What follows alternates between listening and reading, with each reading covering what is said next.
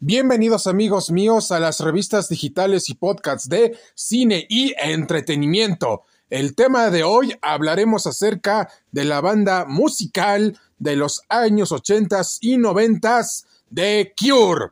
¿Listos ya? Vamos allá y empezamos.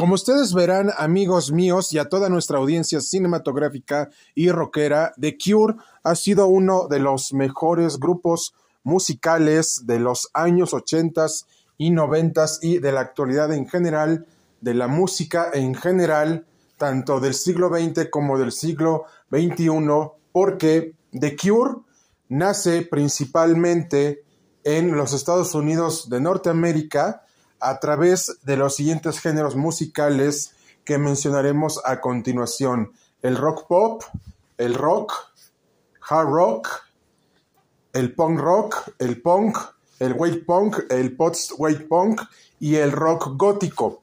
Fueron estas influencias que originaron que la agrupación de The Cure surgiera dentro de la música actual de los años 80 y 90 y en la actualidad en los Estados Unidos de Norteamérica y en todo el mundo, ya que The Cure siempre ha demostrado que sus canciones te hablan de superación y motivación personal y de amor y de desamor, pero también tienen bastante del género del rock gótico y de lo que ya habíamos mencionado anteriormente, porque esta es la influencia que originó que The Cure surgiera en los escenarios actuales de los años 80 y 90 y de la actualidad.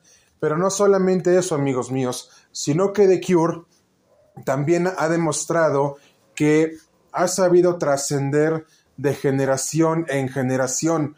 ¿Y cómo podemos verlo de esta manera? Su presencia en los festivales de México, del mundo e internacionales, porque son una banda que ha sabido adaptarse a las plataformas digitales y para llegar a nuevas generaciones, ya que una de las canciones más características de Cure es The Wrong Number, The Wrong Number, entre otras, pero especialmente Boys Don't Cry y especialmente amigos míos, Just Like Haven. Entonces, The Cure tiene un gran legado musical que no ha muerto y que sigue vivo en la actualidad, porque han tenido presencia en millones de festivales musicales, tanto en México y en todo el mundo.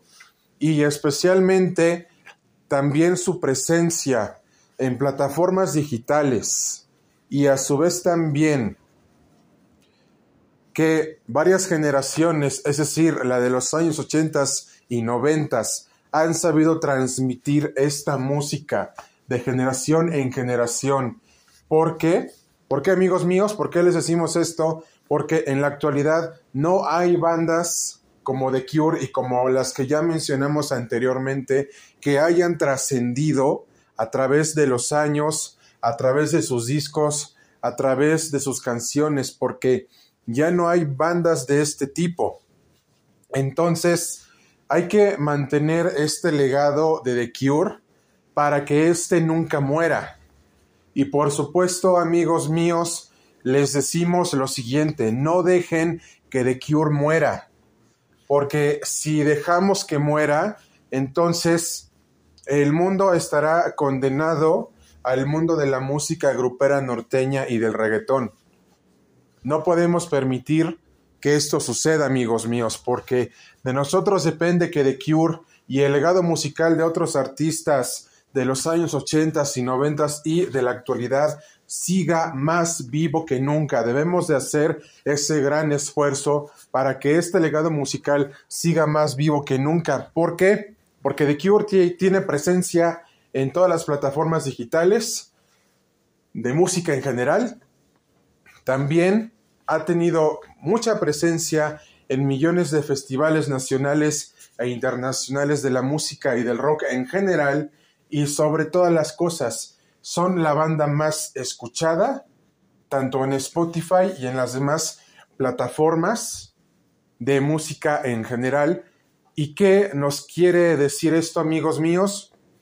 Que The Cure es sensacional, es explosivo, es colosal, es estruendoso, es estrepitoso y sobre todas las cosas sensacional.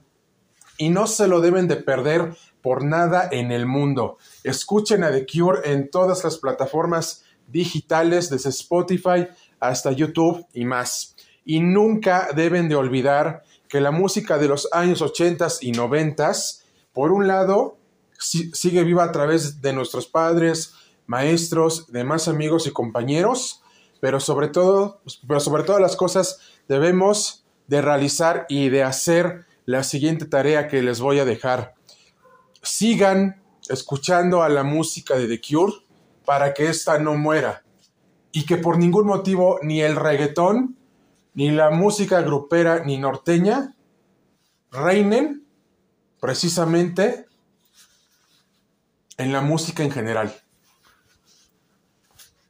Esto es nuestra opinión y aclaramos, esto es nuestra opinión, no estamos criticando a a, grupos como Tigres del Norte, Los Ángeles Azules, ni nada de ese estilo. Simplemente la música del reggaetón y la música grupera y norteña que tiene mensajes malvados, maquiavélicos en sus, en sus canciones y en su música para jóvenes y adultos y niños y niñas y en general está destruyendo la identidad musical de, todas estas personas. Por lo que no debemos de dejar que eso pase y esto se los refuto y se los fundamento y motivo porque fue algo que dijo el cantante Alex Sintek, que no se debía de permitir que en las casas, en las escuelas, en los restaurantes y en todos los lugares públicos se pusiera música norteña, música grupera y reggaetón, porque precisamente lo único que está afectando es la sensibilidad y la identidad musical de jóvenes, adultos, de niños, de niñas y sobre todo de toda la sociedad en general. Entonces, no debemos de permitir que esto pase. ¿Por qué?